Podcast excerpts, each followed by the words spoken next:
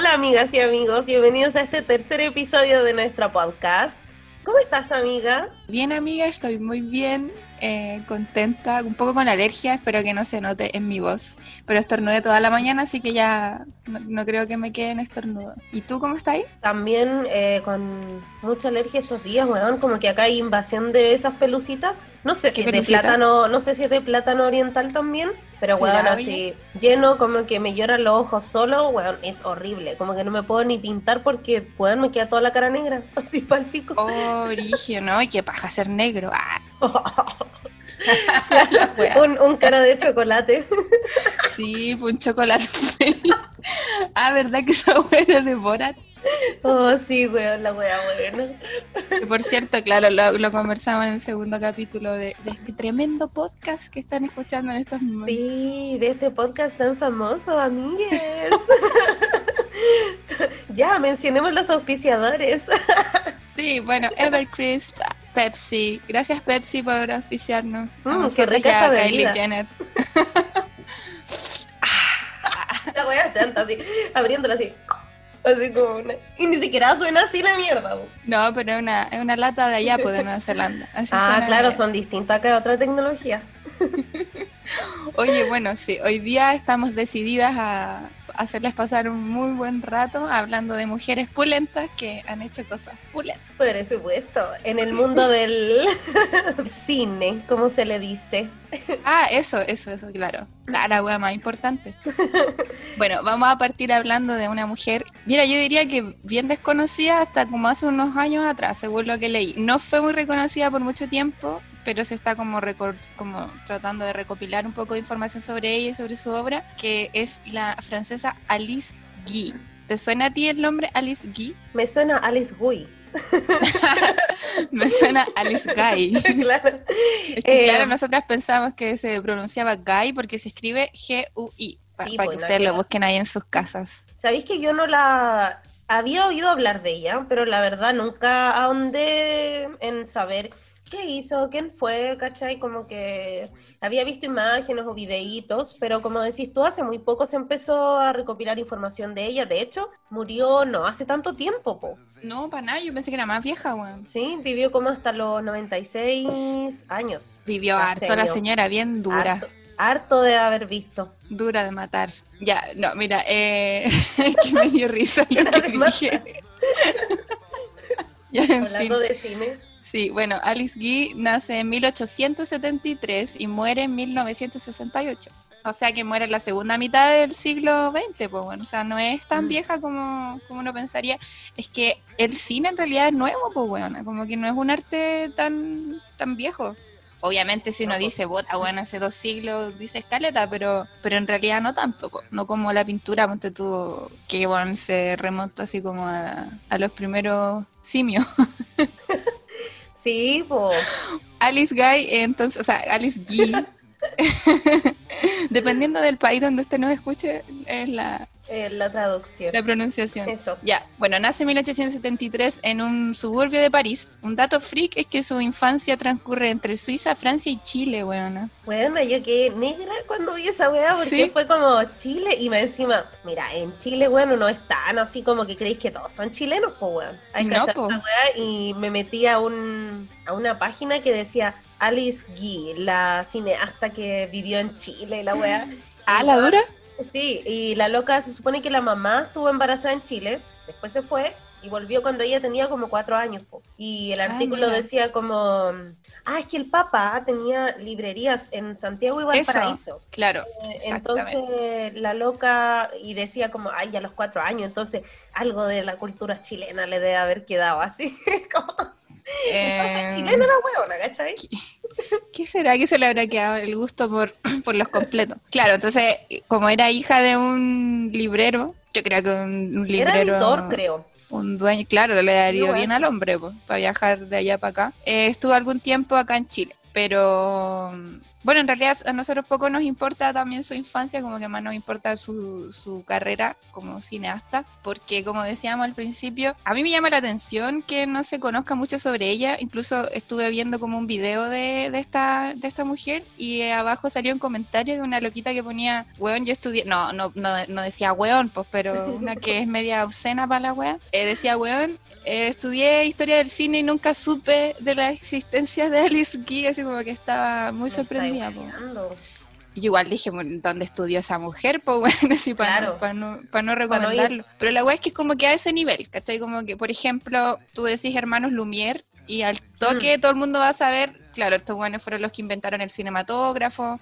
se supone que son como los padres, entre comillas, de, la tecnología que después se convierte en lo que es el cine, porque la invención del cinematógrafo no es más que la invención del elemento con el que se pueden proyectar y captar imágenes en movimiento. ¿Cachai? Como que la historia, según lo que leí, los hermanos Lumière vieron como más, más que nada como una como un negocio en el fondo, ¿cachai? Como hacer esta, esta máquina y, y ahí como que viene la incidencia de, Alice Guy. Ellos lo veían más de una forma tecnológica, como un avance, y ella le dio el, el uso, el uso artístico bacán, pues porque en todo caso no saca nada con tener, no sé, pues, el, el objeto, ¿cachai? Y no ocuparlo como que no tenéis mucho brillo tampoco las primeras proyecciones que se hicieron eh, con este elemento, que eran hechas por los hermanos Lumière, eran de la vida cotidiana. Entonces vienen a ser como el, los inicios de lo que es el cine documental. Pero el cine narrativo, o sea, el carácter narrativo del cine, la puesta en escena es lo que surge con Alice Guy. Y la historia es que ella trabajaba de secretaria en una empresa de fotografía que era el dueño, un loquito que se llama León Gaumont. Gaumont y puta, se supone que ya era una empresa y el, este loquito, el, el Gumón, como que se compró la empresa de fotografía y se la llevó hasta loca como a ser de secretaria. Y según leí, los hermanos Lumière como que le dijeron a, al Gumont, en el fondo el dueño de la empresa, que iban a ir a la empresa a hacer como una demostración del cinematógrafo, para que ellos no sé, pues para que me imagino que para la gente se interiorizara un poco en el tema. Y ahí Alice Guy dice, mmm, qué interesante, como que lo ve y, mira, sabes que leí como en miles de weas y como que todas eran muy distintas las versiones, sí, parecía distintas. Entonces, en, en, síntesis, en el fondo, ella se, se familiariza con el, con el cinematógrafo y como se aprovecha de que trabajaba también en, en, un, en una empresa de fotografía, tenía todo ahí, pues, weón. Y entre 1902 y 1907, entre esos años que son cinco, eh, Alice Guy dirigió al menos 100 fonoescenas o películas rodadas con una cuestión que se llama el cronófono. ¿Qué es lo que era el cronófono? El cronófono era como un aparato que se utilizaba en teatro que lo que hacía en el fondo era sincronizar sonido con tiempo, ¿cachai? Entonces lo que permitía en el fondo sincronizar imagen y sonido grabado. Que ahora es como algo súper fácil y normal de hacer para todos. Claro, pero en ese tiempo ni cagando, claro. ella en, el fondo fue como una genia, pues bueno, así en, ese sentido de vio en, el, en ese aparato que proyectaba y captaba imagen al mismo tiempo, o, sea, que tenía la posibilidad de hacer las dos cosas, eh, una posibilidad para crear historias, pues bueno como no solamente mostrar lo que era la vida cotidiana, sino. Hacer lo que era la, puesta en escena. Y a mí me llamó la atención lo que eran las fonoescenas, bueno, yo no tenía idea, como que aprendí careta de weas nuevas de, de historia de estas weas como de la tecnología en el fondo de lo que es el cine, porque en realidad es bastante complicada la wea. No es como ahora que uno graba nomás y hace la peli o lo que sea, Ya bueno, estas fonoescenas eran breves películas muy cortitas y en creo que en casi todos los casos eran musicales o, cómicas como rodadas, la primera y la segunda década del siglo XX, o sea, del año del pico. Y eran cortitas, o sea, de hecho se dice que ella dirigió aproximadamente como 600 películas. Entendamos película en ese tiempo no de dos horas ni nada, minutos, ¿cachai? Claro. De hecho, sí, pues la primera eh, dura como un minuto. Sí, pues. Bueno, se dice que de hecho muchas más si contamos las que no solo dirigió, sino que produjo, hizo la historia, todo, pues, ¿cachai? Ah, sí, pues, pero ahí te adelantaste porque... Ah, la Dij... spoiler. no, lo que pasa es que dijiste una, una palabra clave que es producción.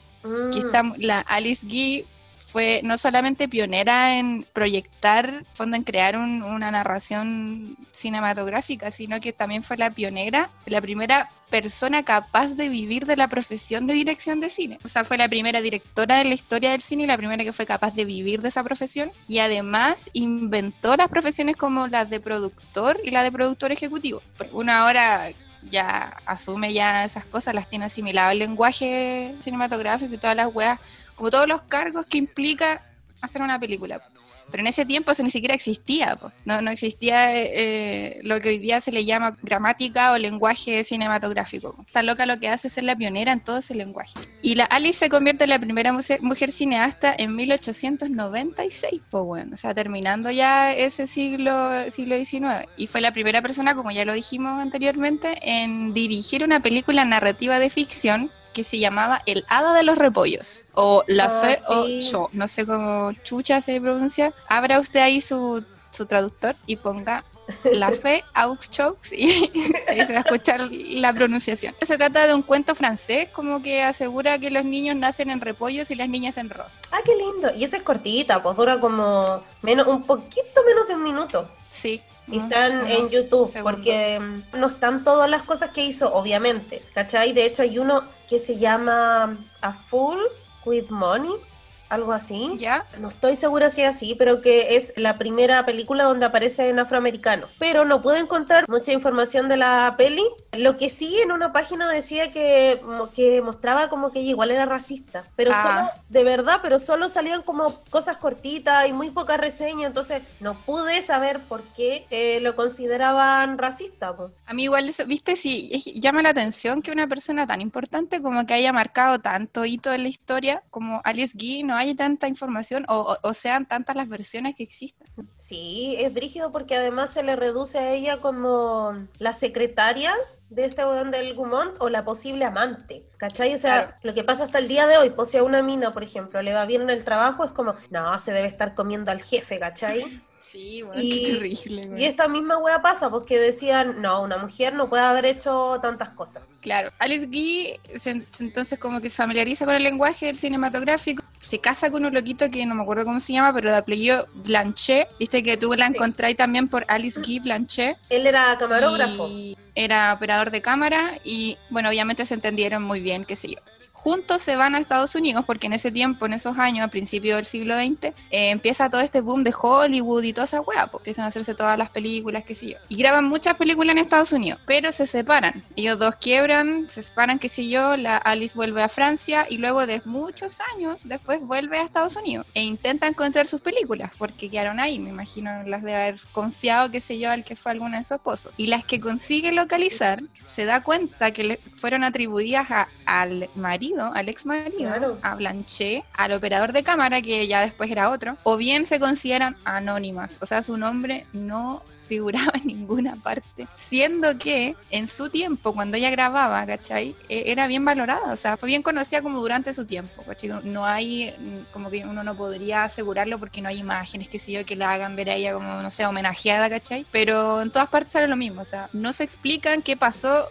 después de que ella dejó de hacer cine, o sea, hace cine, reconocida, le va bien, increíble, deja de hacerlo, se separa y como que desaparece de la historia. Yo creo que ese es el punto principal, ¿cachai? Que ya, ellos, porque ellos, la Alice y su esposo, tenían una, una empresa de cine, pues, que se llamaba Solax. No, amiga, era de ella. Era, ah, era de ella. Cacha, ella, ella logra, en 1910, Alice eh, como que logra fundar su propia compañía de producción cinematográfica que se llama Solax Company. Claro, y en los videos que se pueden ver, que están en internet, sale su nombre y todo. Pues entonces igual es como, ¿por qué? O sea, supongo que tiene que ver con eso de que ah, se separó y chao con la loca, la loca se devolvió a Francia y... Es como una misoginia increíble, bueno, es rarísimo yo digo raro, en realidad no es nada raro, pero a mí me, llama mucho la atención. Sí, porque em, hizo cosas súper importantes, como que no, no puedes eh, negar algo así o decir, no, si lo hizo otra persona o decir, no, no se sabe, ¿cachai? Es anónimo. Hay un libro que escribió una mujer, una autora que se llama Alison McMagan, que se llama Alice Guy Blanchet, una visionaria perdida del cine, del 2008. Y lo que dice ella es que em, en esa época los historiadores la excluyeron y como que decidieron otorgarle a George Méliès el título de primer director de la historia. Yo creo que hay gente que está como relacionada un poco más a este campo del cine, qué sé yo, conoce mucho a George Méliès, pues tú decís Méliès, ah, sí, Méliès, ah, los hermanos Lumière, ah, los hermanos Lumière, como que resuenan esos nombres. Pero ¿cuál, según es, la esta, de, ¿cuál es la razón de eso? Lo que, lo que ella dice es que se hizo como caso omiso al hecho de que ella fue en realidad la primera realizadora cinematográfica. Yo creo que tiene que ver netamente con que es mujer y con que se separó. Probablemente si ella no Ah, se sí, hubiese separado, eh, Sí. hubiese seguido su nombre y todo eso. Pero como se separó del loco y encima se devolvió, tuvo que dejar igual todas sus cosas. Es que al final, claro, esa es la Qué conclusión, rabia, simplemente, simplemente porque era mujer. O sea, no, no hay más que, no hay más, no hay más respuesta que esa. Y en esa misma entrevista que yo leía a, a la autora del libro de Alice Guy, habla también como lo que dice su tataranieta, eh, que dice, lo más asombroso de su vida y lo que hizo sufrir más en su vejez a Alice Guy fue su desaparición en la historia del cine. Dedicó sus últimos 30 años de su vida a buscar sus películas en Francia y Estados Unidos. O sea, estuvo 30 años buscando sus propias películas, weón, para darse cuenta cuando las encuentra que se le fueron atribuidas a weones que nunca hicieron la weá.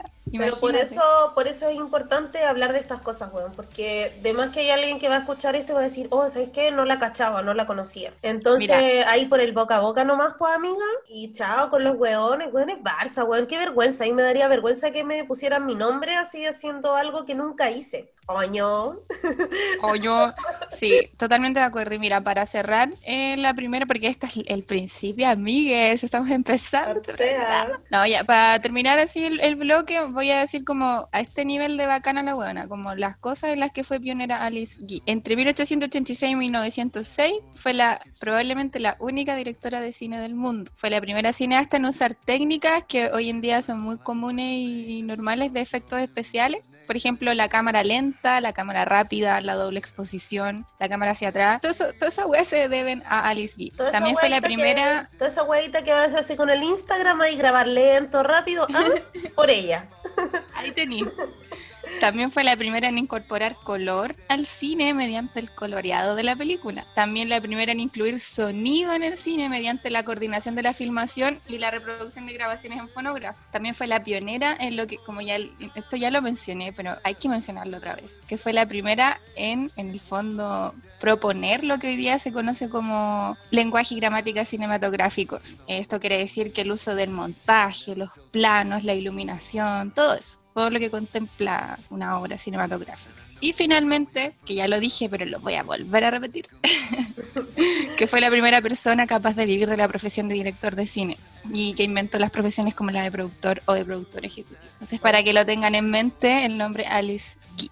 Oye, antes de que pasemos a lo siguiente, quiero hablar así cortitamente de una de sus películas Cuéntanos. Que dura como ya como 14 minutos. La pueden encontrar en el YouTube y eh, se llama Les consecuencias del feminismo. Perdón, mi francés es tan ordinario, pero es que bueno, se entiende. Esta es de 1906 y la menciono porque claro, como estamos hablando de ella del, del rol de la mujer igual, en esta película ella hace una inversión de los roles. Entonces muestra a las mujeres fumando, tomando, ¿cachai? En el bar así como peleándose y los hombres en la casa así como planchando o saliendo a pasear las guaguas. Y hay escenas súper llamativas, ¿cachai? Que igual pasan piola con la música de fondo. Por ejemplo, están en dos ocasiones la mujer que está representada por el hombre, una está así como en, en una banca y llega una mina, ¿cachai? Y la mina empieza así como, ya, vamos, date un besito, ¿cachai?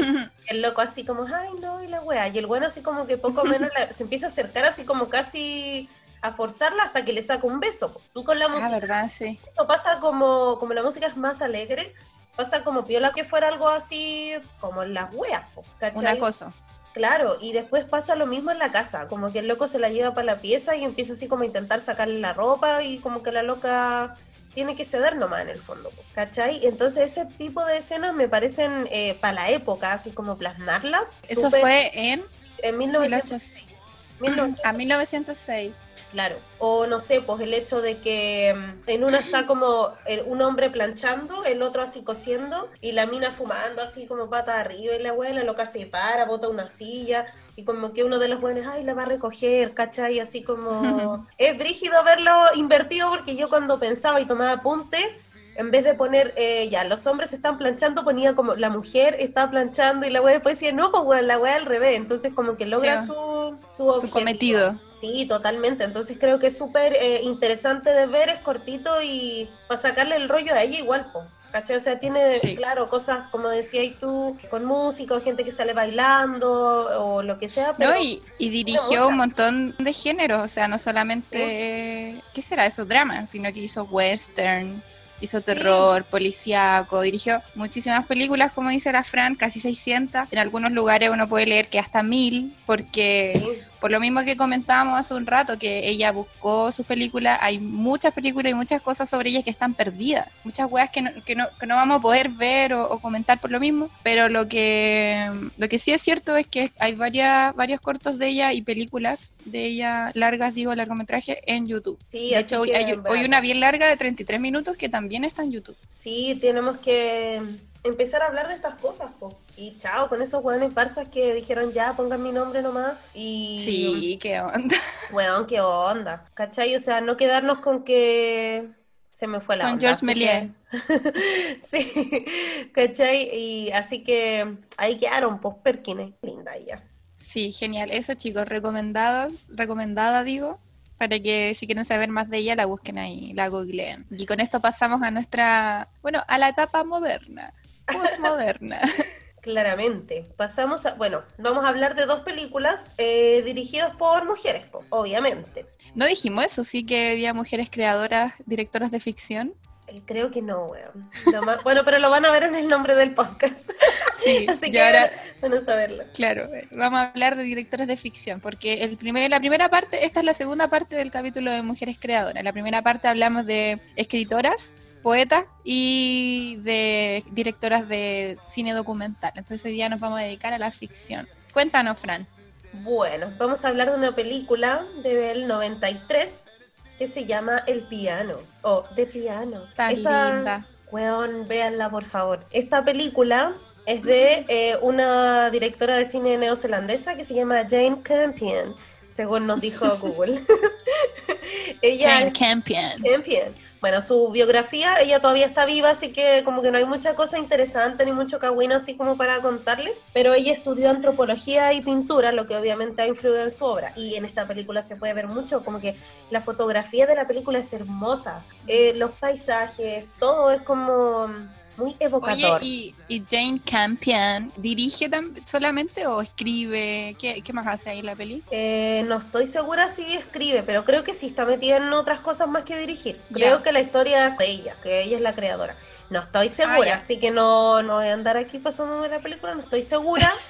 pero- Te estáis truqueando. Claro. Así como en, la, en las disertaciones del colegio de la UAS. Mire, no le puedo decir que sí, Lo pero le puedo decir que no. Claro. Ella es la primera mujer en ganar una palma de oro, que es este premio que dan en Cannes. Bueno, ¿Cachai? bueno. Eh, Súper importante, la verdad, es que más que más que merecido. En verdad yo no sé cuáles son los parámetros exactos para dar un premio, eh, al menos ese. Creo que igual, aunque todos tengan parámetros, es muy subjetivo siempre. Y mm, dependerá del jurado, qué sé yo, pero la película es muy buena.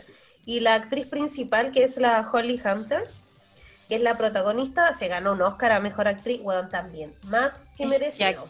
Actúa increíble. 10 de No, la 10. cagó. Bueno, para contarles así, sin spoiler, la... un Amiga, mira, disculpa que te, que te interrumpa. Busqué recién y es directora y escritora de la película. Ah, viste, viste que yo sabía No se estaban fondo. truqueando mi niña. Ya la había leído. bueno, entonces, ah, ya, pues, para contarle un poquito el, el argumento de la película, vemos la vida de Ada, que es eh, muda desde los seis años, ¿cachai? Ella es viuda, tiene una hijita y se tiene que eh, venir a Nueva Zelanda a casarse con un hombre bastante aburrido. Eso, esos Como matrimonios arreglados.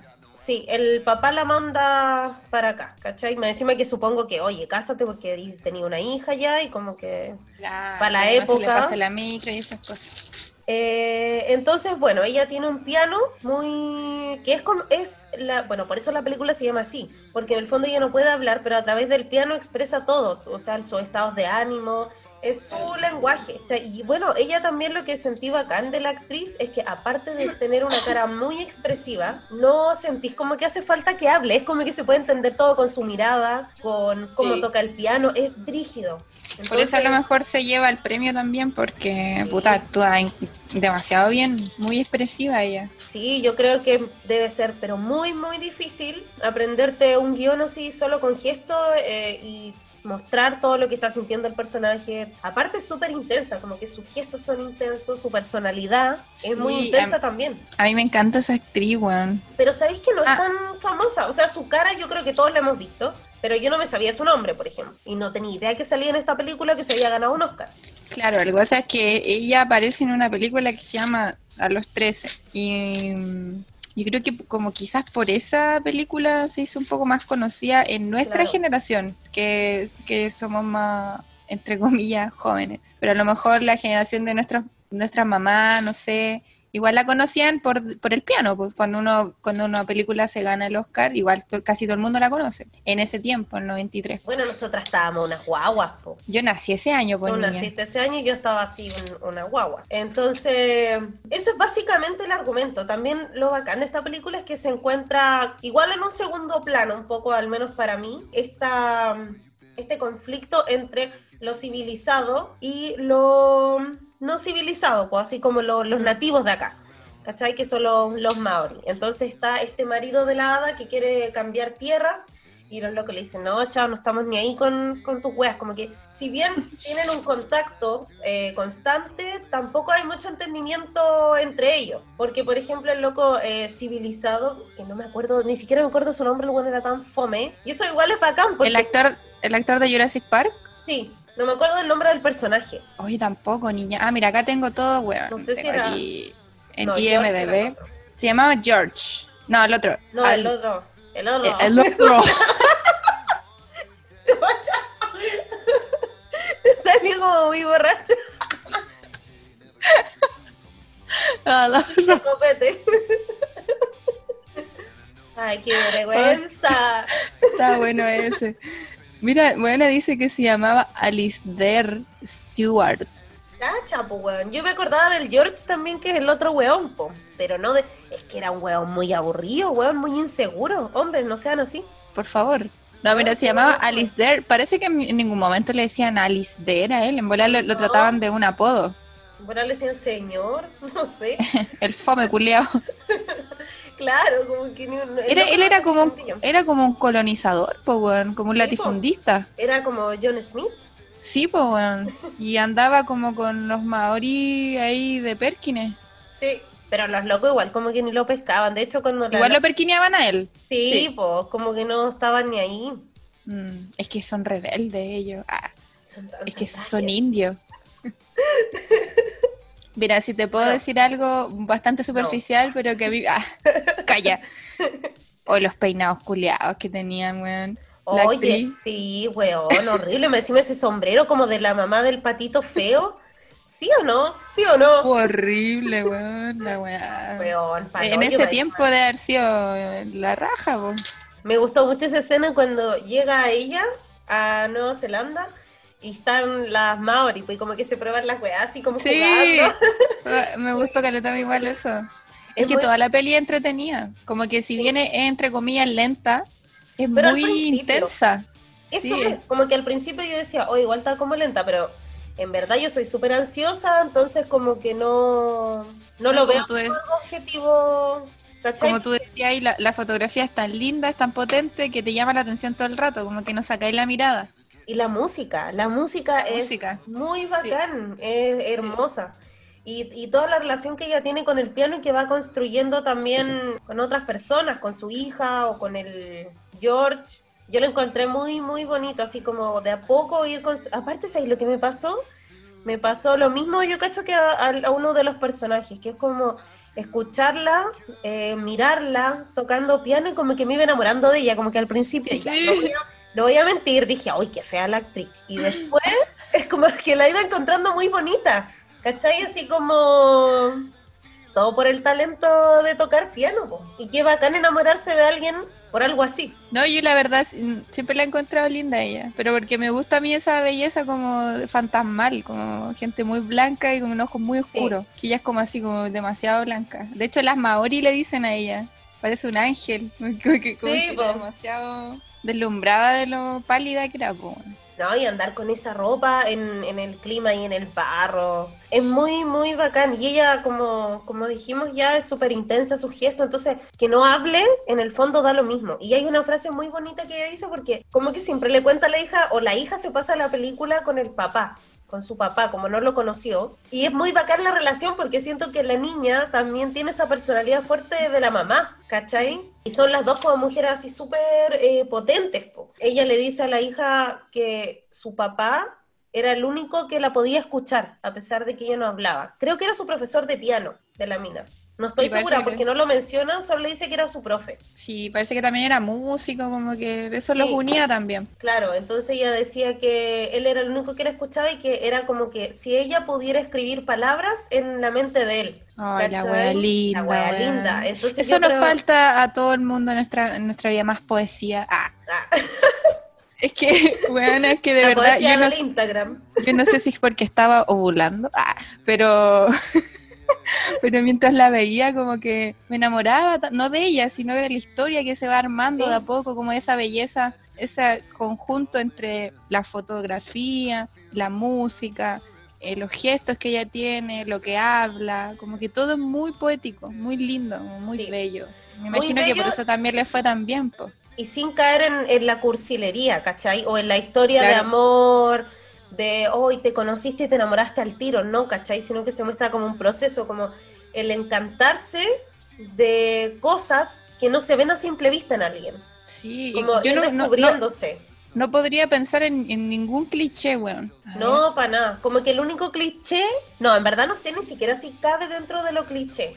Pero esa idea de algunos hombres, weón, de que están contigo dos días y te aman, así como, oh, Ya, te sí. amo. Esa weá fue Sí. como, ah, weón. Pero mira, yo creo que fue como para demostrar que el, el personaje le gustaba poseer a la gente, po. viste que tenía Claro, como casi también- esclavos ¿A quién te referís tú? ¿Al George o al, al al weón? fome culeado. Ah, ya, es que no, yo Al me refiero al otro, al, al George, que en una eh, le dice como, Ah. ay, te amo, no sé qué weá, así como que si tú sientes lo mismo, vuelve. Y... Mira, yo, lo- yo lo tomé como, como elipsis, como que ya había pasado un tiempo, ah, ¿cachai? ya, ya, pero esa weá te la inventaste, pues weón, porque Es que me encanta. Es que era yo, yo soy la pianista. weón. No te metas en mi historia de amor. Sí, no me juzguen.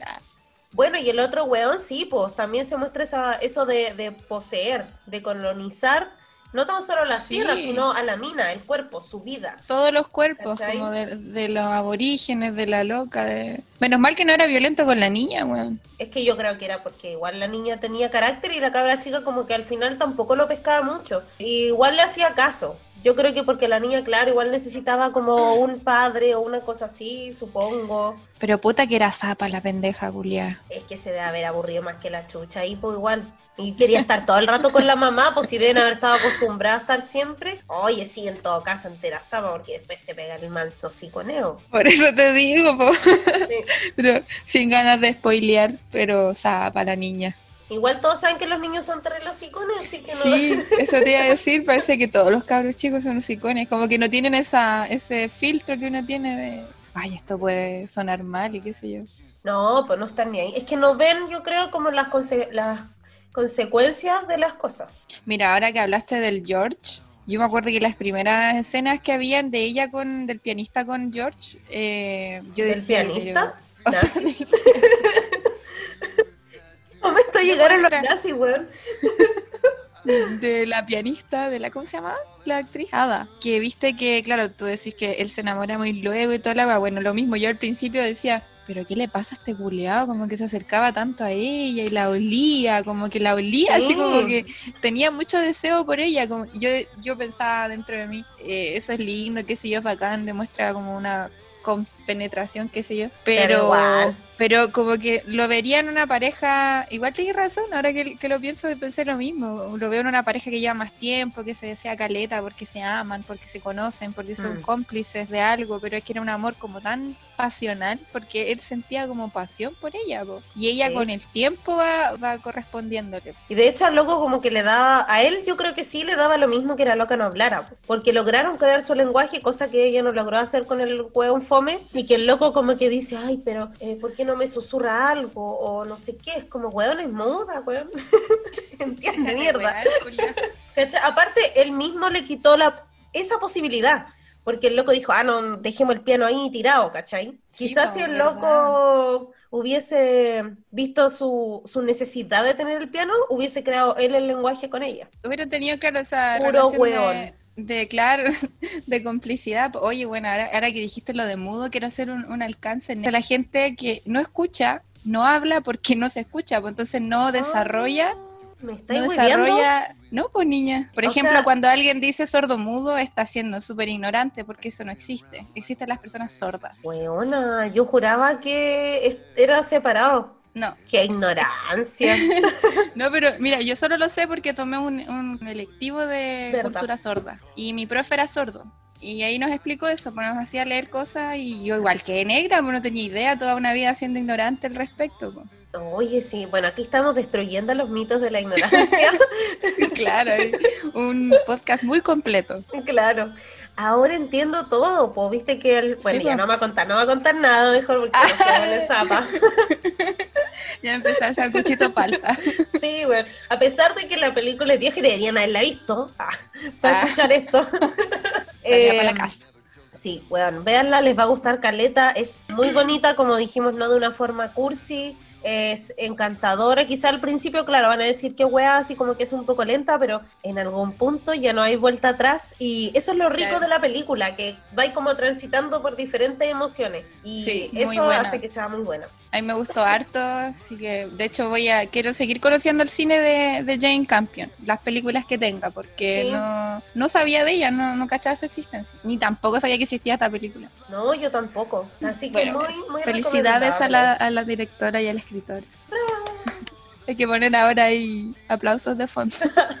Ya, pues entonces ahora pasamos a la segunda película que tiene pero nada que ver con lo que estábamos hablando recién ni con esta Pero belleza y nada. Toda esta poesía de la que hablamos recién y ese lenguaje que, que crea Jane Campion es totalmente distinto a lo que vamos a hablar ahora, que es otra película de ficción, pero ya en otro campo. Y es una Sí. película que no hay que ver comiendo. Ah, ni antes, ni si comiste antes, weón, por favor, caga de hambre, por favor. Ni entre medio, ¿Y ni usted quiere después bajar tan de comer. Fuertísima. ¿Cómo se llama esta la- peli? Mira, te- es que tengo todo un guion aquí escrito, lo voy a decir en orden. Una exposición. Nicole Claro.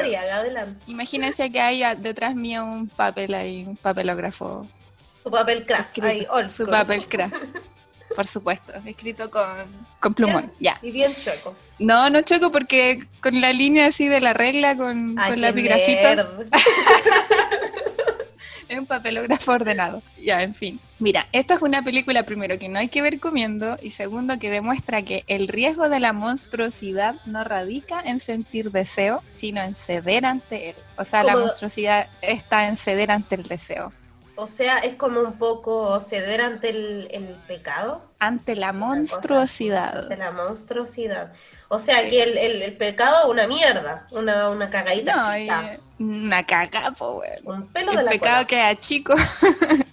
bueno, y eso que acabo de decir no lo digo yo, sino es una frase que surge a partir de una entrevista a la directora de la película de la que estamos hablando, que se llama, la película se llama Raw, Raw, como crudo, R-A-W. Exacto, para, para la, la comunidad canábica.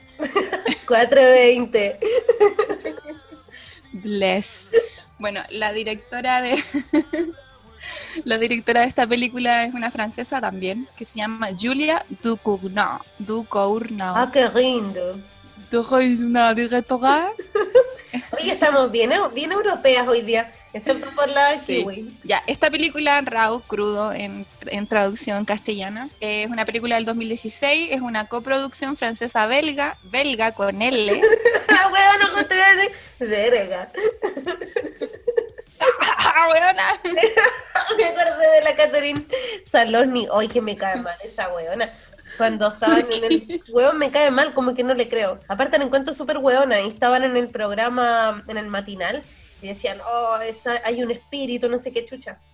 Y la gente mandaba como, ay, el espíritu no sé qué, como comentarios. Y alguien mandó una weá así como el verga larga. Y la buena decía, alguien dice que el espíritu se llama el verga larga. Y decía así como palpito. Y el weón le decía, no, es una broma. Y la weá así como, como tan como tan weona. Soy chilena, pues weón. En bola se hace la, la extranjera. Pero weón, aparte puso El verga, larga. El verga larga, así como weón. La web de Zulka, te creo que la han hueveado con eso, ya, pero ella no es de Chile, pues weón. Pero esta weón así, pues, Se hace la muy muy. tonta. Ya, buena que estaba diciendo. Ah, ya. De La peli se trata sobre, tiene a la protagonista que se llama Justine, que es una reciente universitaria.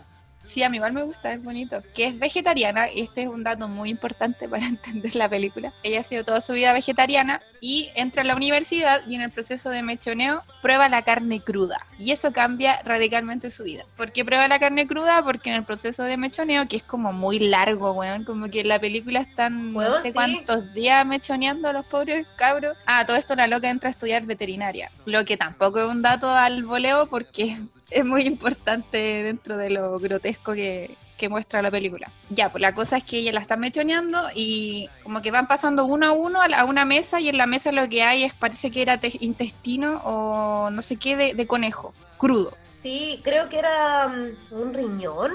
Eso, Algo así. Riñón, riñón de conejo crudo. Era chiquitito, pero era carne cruda y era vegana, vegetariana, Qué asco, qué sé yo.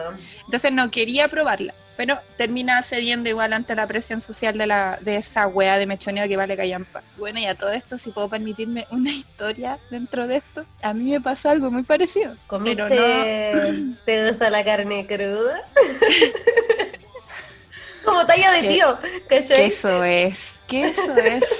No, pero sí, bueno, yo cuando entré a la universidad, eh, allá en, en Antofagasta, cuando ese primer año que, que fue el peo, me mechonearon, po, weón. ¿Ya? Y yo era vegana, po. Y me llenaron de como de una weá de pescado, weón. Como cabeza de pescado así. Oh, fue, fue Oh, horrible. qué weón. asco, weón. De Pero verdad que ¿No fue- tuviste que comer? No, comer no. Pero no me obligaron. O sea, tenía que comer, pero no me obligaron a comer. Ah, Pero bien. igual, pues bueno, así toda una vida vegana está llena de weas de vienesa, de pescados y la wea fue horrible. En fin, eso simplemente lo cuento porque me acordé de la wea mientras veía la película y decía, oh, la wea, si me pasó una wea parecida. Como ese meme del DiCaprio, que sale así como, oh, yo estuve ahí como viendo tele. Eso. Exactamente esa misma wea, por favor, imagínense ese meme mientras yo hablaba la wea que hablé recién. Ya, pero bueno, antes de continuar como con la peli, eh, repasemos los datos biográficos de, de la Julia. po. La Julia, al igual que, que Alice Guy, nace en París, pero muchos años después. Actualmente tiene 37 años y su filmografía, tanto como directora como eh, guionista, contempla cinco pelis, desde el 2011 al 2016. Y la Ro- Row, de la que estamos hablando ahora, es la penúltima. ¿Sabéis que intenté ver dos de ellas? Una que se llama Junior, del 2011, que es un cortometraje, y Manche, del 2012, que es una peli para TV, pero es que no encontré ninguna, weón. Como que la, para verlas tenía que pagar y ni cagando. Y la sinopsis de la primera, de Junior, es una niña amachada, entre comillas. Es que no supe cómo traducir tomboy como amachado, ¿no? Sí, supongo. Bueno, Marimacho. eh, eso, marimacho. es una marimacha de 13 años que luego de contraer un virus al estómago empieza como a sufrir una metamorfosis muy bizarra. Eso dice la sinopsis como literal. O sea, ya te estás haciendo una idea un poco de, de lo que ella hace en su cine, ¿cachai? Y la segunda, que es Manje, es sobre una chica que en su adolescencia no tenía amigos, era gorda y sufría bullying, y en el presente lleva un año sin caer en la bulimia y está celebrando eso. Oh, ¿Cachai? Entonces- ¿Qué vendrá después? Estamos hablando de las dos primeras películas que ella tiene, que ya hay una como alta carga hacia lo corporal, po, ¿cierto? Como hacia lo visceral un poco. Lo que nos lleva a la película que, de la que vamos a hablar ahora, que es Raw. A ver, lo que hace en el fondo, leí como una entrevista a, la, a esta mujer creadora, que dice que trató de hacer una, una película de terror, o sea, de terror, de horror, ¿cachai? Eh, en la que las mujeres no fueran sexualizadas, porque ella dice que casi siempre cuando uno va a ver una película en la que hay gore, en la que hay horror, en la que hay terror, siempre está la rubia en minifalda o qué sé yo, como la, no sé, como, como que las mujeres siempre son muy sexualizadas en ese género. Siempre de hecho hay algo sexual de por medio, ¿cachai? Como que no solo una hueá horrorosa, sino que siempre va combinado con eso, con el tocar a la mujer, con amarrarla, con hacerle hueás, ¿cachai? Y desde un punto de vista como de director, por ejemplo, yo pienso en, no sé, Rob Zombie, por ejemplo, que las películas que tiene, puta, a mí me gustan, ¿cachai? Pero a eso me molesta, que está muy, muy repetida esa imagen, no sé, en el antro y las miran pelota bailando en el caño, mientras están matando a alguien en el fondo, ¿cachai? Como que encuentro que es muy repetitivo. Entonces, una de las motivaciones que tenía eh, Julia Ducournau para hacer la película fue esa, como una película de este género que no sexualizara a las mujeres y menos aún a la adolescente, porque Justine la protagonista de la película, en el fondo es una adolescente que está pasando a ser mujer, ¿cierto? Ese proceso en el que uno ya sale de la escuela, entra a la universidad, conoce nuevas cosas. Ella lo que hace es conocer la carne, y la carne en un sentido tanto literal como metafórico, porque se va como, va como evolucionando toda su vida a partir de ese momento exacto en el que ella prueba el riñón de conejo. Y otra de las motivaciones que tuvo para hacer la película, según sus propias palabras, es que ella quería atacar los tabús, ¿caché? Como los tabús que tenemos nosotros como seres humanos en el fondo. Y decía que los tres principales tabús que hay en la humanidad son el asesinato, el incesto y el canibalismo, ¿cachai? Pero ella decía, mira, el, asesinato es la wea más común que hay pues, en las películas. Tú, casi todas las películas voy a encontrar un asesinato si es que eh, veis una de, este tipo de, género. El incesto dice que no... En, general, se da mucho, sí. Sí, en las en la series, hasta en las teleseries. Siempre está la muerte presente de alguna otra forma. Entonces, para ella era demasiado común, entonces lo descarto. El incesto dijo que no le atraía, lo que le queda a la tercera, que es el canibalismo. y que también encajaba como con su interés por el cuerpo humano y lo que se llama, lo que ella denominaba la estigmatización del comportamiento. Como que eso es lo que ella quería atacar o quería jugar en el fondo como con ese, ese tabú del canibalismo. Así que ya se están haciendo un poco una idea de, de qué se trata la película y cuál es la relación entre la carne cruda y el canibalismo. Y mira, a mí mis primeras impresiones de la película, como que por lo mismo se relacionaron, se relacionaron con algo súper corporal, así como que casi todas las imágenes y cosas que pasaban me dejaron como sensaciones, ¿cachai? Como inmateriales como físicas, porque tú veis como una seguidilla de imágenes explícitas. No sé si te pasó a ti lo mismo. Bueno, yo vi la película con la guata apretada como entre náuseas. No, y me puse a vomitar, por nunca tan exagerada. Pero mm, es como la tensión y la náusea, un poco el asco, como, oh, no, es claramente, son, no es como el piano que son sensaciones no tanto físicas, sino son más emocionales, ¿cachai? Como claro. más linda. Esta es algo físico, que tú ves y te produce, wea, como, bueno, no puedo comer viendo esto, no quiero comer después de ver esto. Entonces, eh, también logra muy bien su su cometido y claro, sin recurrir a esos clichés de mierda de sexualizar, ¿cachai? O incluso las típicas imágenes, claro. Muy, es buena, weón, es buena. Véanla, pero no comiendo. Por favor. Esas sensaciones que, que, que, decís tú, corporales, tienen mucho que ver con las razones por las que la hizo ella. Pues ella menciona eh, una wea que se llama el horror corporal, o body horror, que es un género, un subgénero del género de horror que surge con David Cronenberg. Este one que hace The Fly, Dead Ringers, Naked Lunch, todas esas películas terribles conocidas por ser súper, bueno, como desagradable, bueno, como de horror corporal. Julia Ducournau es fanática de David Cronenberg. ¿cachai? Y el centro de las películas de Cronenberg, por lo menos las primeras, la, primeras no sé cuántas, un montón, de los 80 y 90, en todas sus películas como que el cuerpo humano es generalmente víctima y agresor, ¿cachai? Como la vida misma, po. Mira que eres poética, mi niña. mi hijita linda. y dije una hueá terrible cliché, así como... No importa. No se puede encontrar la poesía. Suena lindo. Ya, pues, entonces, al igual que en las películas de este loco, eh, Rose se concentra como en esos pequeños detalles que son horriblemente precisos, pues, weón, ¿cachai? Como para forjar mejor una conexión física entre lo que es la película y lo que somos nosotros como espectadores. Y ella en una, en una entrevista dice que le gusta mucho el horror corporal porque es lo que se le queda pegado mucho más tiempo, ¿caché? Como esas sensaciones como dice, me hace pensar mucho, como, se trata de cómo se muestra la humanidad, ¿cachai? Cómo se muestra la muerte, cómo se muestra la monstruosidad de las relaciones entre personas. Entonces está buena, como en mis palabras dice que al final, cuando tú veis una película de estas características, no te vais del cine o de donde sea que viste la película simplemente hablando, comentando, sino que te va con sensaciones físicas. Y eso te queda por siempre, te, o sea, no por siempre, pero te queda marcado. O sea, no es lo mismo, por ejemplo, esa weá de aprender algo de los libros que aprenderlo de la experiencia, que, que se queda mucho más... imagino que ese es el cometido y lo que se, se imaginan todos los directores de cine, pues, que uno como espectador se quede hablando de la weá durante mucho tiempo. Y dice que el horror corporal puede tratarse de la mundanidad de un cuerpo que se enfrenta a su propia mortalidad. ¿Cachai? En el fondo, esta loca dice, mi interés no es que tú te pongáis a vomitar, weón, que te sientas como el pico viendo la película. No, me interesa que, se muestren, como llevar al debate ese tipo de, de weas como en torno a la mundanidad y lo que es ser un monstruo, ¿cachai? Como un tabú, porque una cosa es ser un asesino, tú decís, ya, bueno, un asesino culeado, es un asesino, un weón loco que a lo mejor tuvo un trauma cuando chico y qué sé yo, como que tiene de alguna manera alguna explicación, aunque no sea justificable. En cambio, comer carne humana te deja como en el en el limbo entre este weón es humano o es animal, ¿cachai? ¿Qué es? Por eso también dice que es un tabú, porque no es lo mismo, o sea, es rarísimo, ¿cachai? Como que ya te saca de la posición de ser humano y te deja ya así como una bestia. Y creo que es en las imágenes de la película lo representan muy bien, porque una también de weón, es como,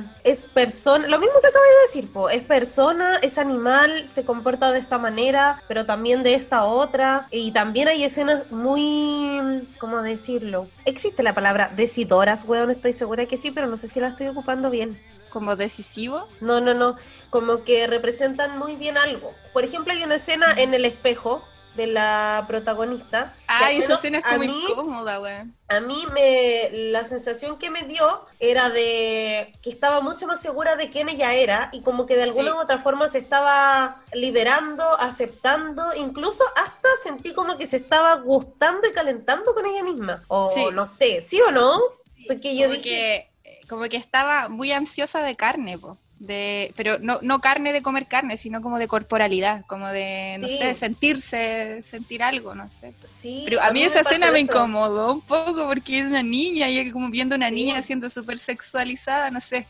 O sea, no sexualizada, sino como con comportamiento sexual en el fondo, po. O sea, excitada. claro, como que a mí me, me, me puse así como, mm, no sé qué pensar. Pero igual un rato nomás, po.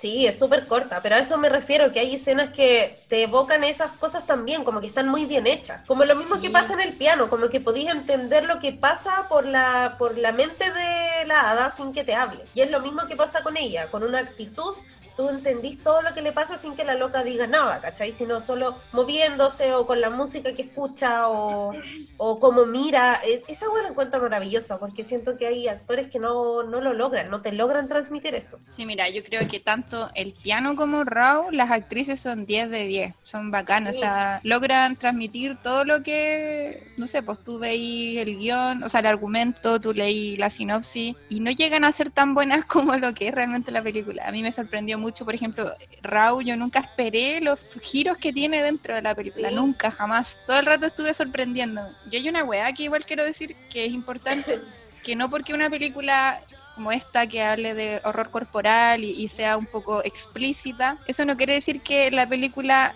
termine en eso, o sea, no se acaba en el horror, tiene una historia súper buena, interesante, y lo mismo también dice la, la actriz, como cuando se se exhibió en el Festival Internacional de Cine de Toronto, en el 2017 parece, eh, dos personas se desmayaron po, en el cine, tuvieron, tuvieron que irse al hospital, o sea, terminaron en la posta porque no, no, no pudieron con la película. Pero mira, habrán sido 2.000 personas y de 2.000 personas dos se desmayaron. Entonces como que se está creando un poco este, este mito en torno a la película de que hoy es terrible y la weá, ¿cachai? porque las personas se desmayaron, pero no, o sea, si eres una persona muy sensible ante la imagen explícita, no veáis la weá pero si simplemente no tenéis ningún rollo con eso, yo la recomiendo un montón, porque no solamente se trata de eso, o sea, como lo dije recién, no se termina en el horror, no termina en la corporalidad, no termina en la monstruosidad, sino que hay un argumento detrás de eso, pues hay una historia y hay distintos personajes también. Pues.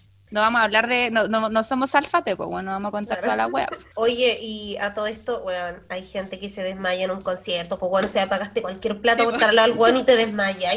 Esa weón nunca la he entendido. Entonces hay gente que realmente como que se desmaya por todo, como en las teleseries, así como, oh, se desmayó, está embarazada. No pasa Claro. siempre, ¿cachai? Como que yo, muy pocas minas se desmayan, weón, embarazadas, qué chucha. Bueno, como ya hablamos de este tema del canibalismo, yo quería decir un dato. Una tribu en Nueva Guinea, no sé si ¿Cachai? Que se empezó a morir, así de a poco. Entonces los investigadores dijeron, no, qué weá, como que quizás están haciendo algo. Y lo que hacían estos weones, como rito funerario, era sacarle el cerebro a los muertos y creo que otros órganos y se hacían como sopa.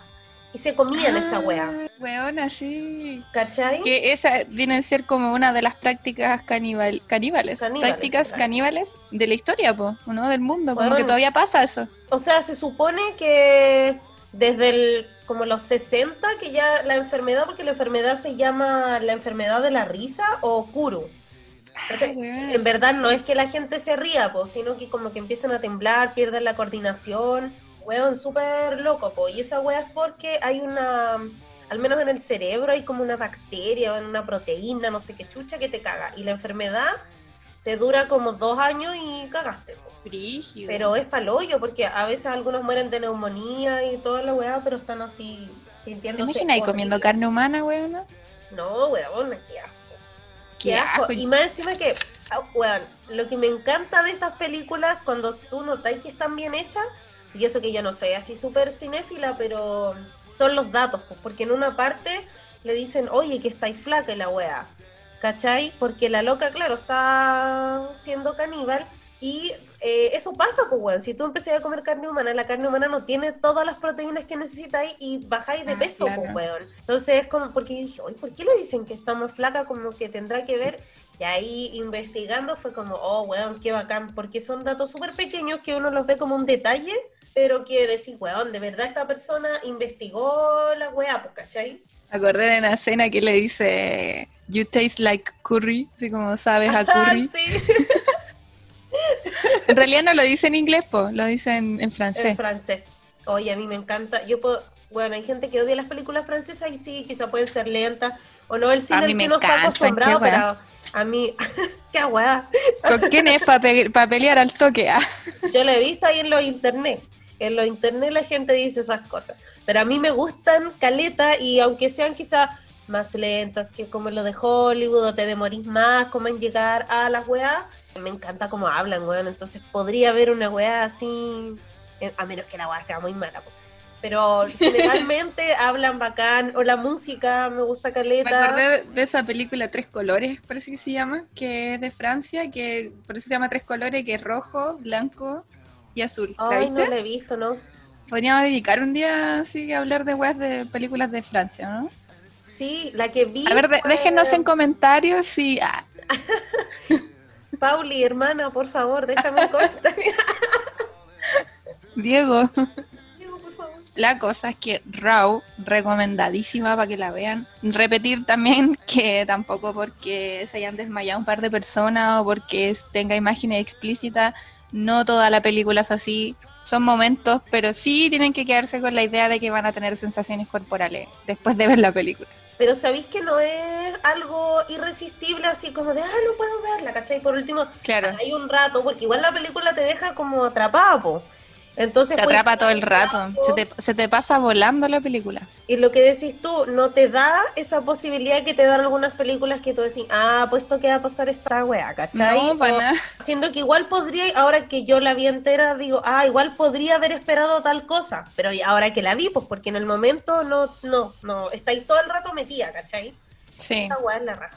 Sí, yo creo que lo que tienen en común las tres mujeres de las que hablamos, que eran muy originales, son muy originales las que están vivas, buenas películas, por lo menos de Alice Guy yo no vi mucho, pero basta con saber su historia para tener una idea de que ella fue muy original y muy creativa. Y de Julia, de Julia Ducournau debería, yo puedo decir que igual la encuentro una genia la loca de las películas que tiene. Las recomiendo, puta, no, no se pueden ver otras aparte de Raw porque yo no encontré ninguna otra si es que alguien las encuentra, por favor, que, que las suba, porque qué ganas de verlas, pues, weón. Si, como que todas tienen que ver con, con eso, con el cuerpo, con las mujeres, con la adolescencia, como con todo ese proceso que igual es súper importante para uno como mujer y como hombre. po. Sí, y, lo, y yo creo que para, para siempre es importante para uno porque sobre todo las mujeres nos marca caleta en Sí. la época esa así adolescente, no tan solo porque, no sé, pues te pasen huevas físicas, claro, como que te llega la regla, como que tu vida cambia, sino que realmente es un proceso súper brígido para entender lo que es ser mujer como ante la sociedad, po.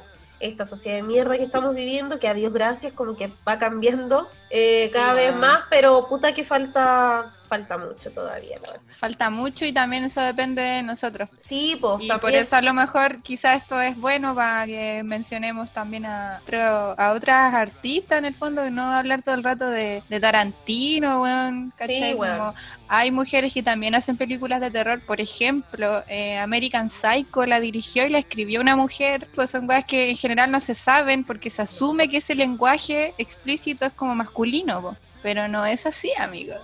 No, pues para nada. Entonces, esa weá es muy, muy bacán y de verdad vean las películas, recomiéndenlas, tan, tan buenas para conversarlas también, ¿cachai? Sí. Eh, las dos, claro, desde distintos puntos, pero las dos, ninguna te van a dejar así como, ah, qué buena la película, vamos a comprar. no, ¿cachai?